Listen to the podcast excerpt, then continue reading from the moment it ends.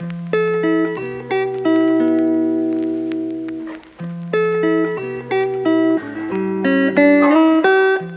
んにちは、せいかです。今日は2023年3月7日の火曜日です。皆さん、先週はどうでしたか？私は大阪と京都に行ってきました。大阪は去年の6月ぐらいに行ったので、約半年ぶりだったんですけど、またまたユニバに行ってきました。はい。前に行った時は夏だったので、とにかく暑くて大変だった思い出があるんですけど、今回は冬ということで、しかも大阪はそんなに寒くないので、すごくちょうどいい気温でした。雨が降っていたんですよね。はい。ちょっと残念ですよね。まあ、ハリーポッターのエリアは、雨が降っている方が映画の雰囲気があって、すっごく良かったんですけど、マリオのエリアは、やっぱり晴れていて欲しかったなぁと思いましたね。マリオの世界には、やっぱり青空ですよね。はい。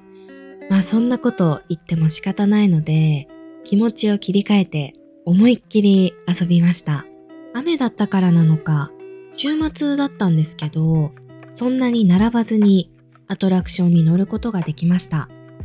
マリオの乗り物も、ハリーポッターの乗り物も乗りましたし、あとは、雨が止んでから、ジェットコースターにも2つ乗りましたね。ユニバのジェットコースターは、なかなかスリルがあって面白いので、本当におすすめです。それから、せっかく大阪に行ったので、京都にも行ってきました。ちなみに、大阪から京都までは、電車で30分ぐらいで行くことができます。値段も500円ぐらいでした。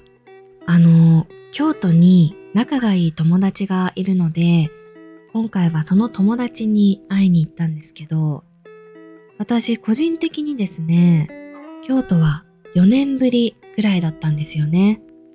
なので、京都といえば、日本人なら誰もが思い浮かべる有名な場所に行ってきました。それは、嵐山という場所です。嵐山には自然がたくさんあって、本当に綺麗なんですよ。もちろん、京都ならではの昔の日本の建築もあります。今回は、まずブランチを食べたんですけど、その時に行ったお店が最高でしたね。パンとエスプレッソと嵐山庭園という場所なんですけど、とにかく雰囲気もいいし、味もいいし、最高でした。すっごく癒されました。その後、レッスンをしていた時に、京都に住んでいる学生さんと話していたんですけど、その学生さんも数回そのお店に行ったことがあって、すごく好きですとおっしゃっていたので、本当におすすめできるお店です。ぜひ嵐山に行ったら行ってみてください。はい、今日はですね、ドンキホーテについてお話ししようと思います。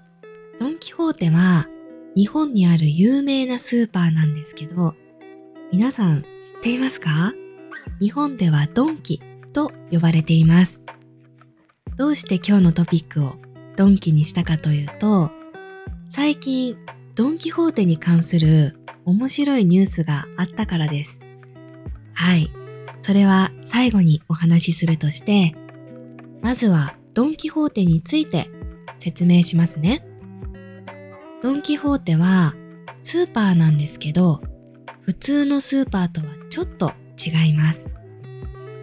まず、ドンキホーテに入ると、印象的な歌がすっごく大きい音で流れているんですね。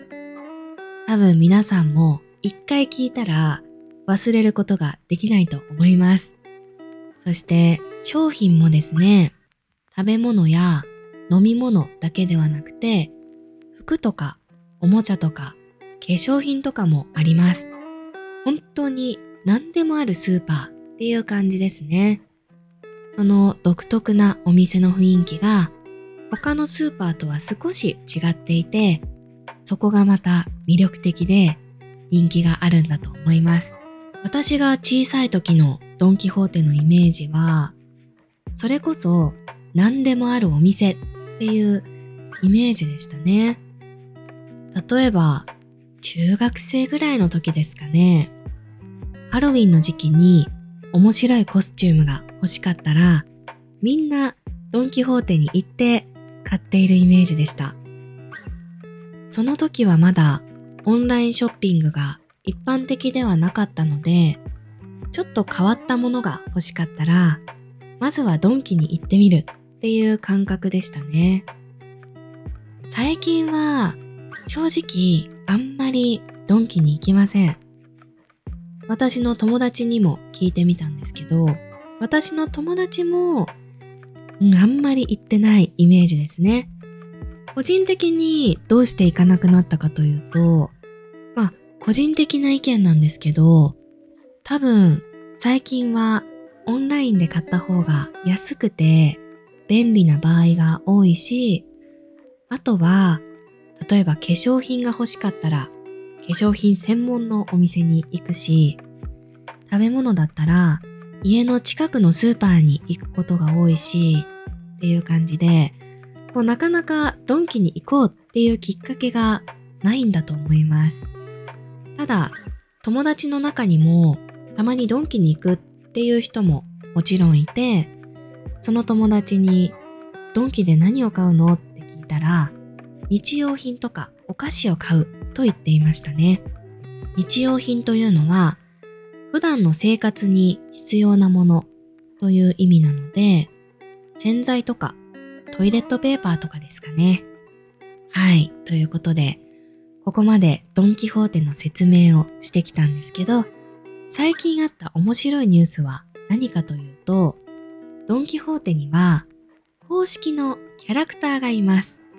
サンタの帽子をかぶったペンギンなんですけど、名前はドンペンです。はい。多分、皆さんも一回は見たことがあると思います。それぐらい有名なキャラクターですね。で、2022年の12月16日にドンキホーテがある発表をしました。で、その発表は何かというと、公式キャラクターを変更しますっていう内容だったんですね。ドンキホーテのキャラクターをドンペンから新しいキャラクターに変更しますっていうことだったんですけど、その新しいキャラクターが、なんというか、すごく普通だったんですよね。もう絶対ドンペンの方がいいって私でも思ったぐらいです。はい。で、日本人にとってはドンペンは馴染みのあるキャラクターなので、たくさんの人が SNS などで反対したんですよ。もうそれはもうすごかったですね。絶対嫌だとか、息子が泣きますとか はい。あの、本当にいろいろな投稿があって、本当にたくさんの人がドンペンの卒業に反対したんですね。そしたら、その反応を受けて、ドンキホーテは、これからもドンペンを使っていくことに決めたんです。はい。新しいキャラクターに変えることをやめて、これからもドンキホーテのキャラクターはドンペンを使っていきますっていうことにしたんですよ。本当にすぐそうなりました。その日のうちに撤回したと思います。はい。すごく面白くて、心があったかくなるいいニュースだなと思って、今日はラジオでシェアしてみました。はい。ということで、今日はドンキホーテについて話してみたのですが、いかがでしたか？ドンキホーテは、あんまり他の国では見ることができない独特の雰囲気がある面白いスーパーなので、ぜひ日本に来たら行ってみてください。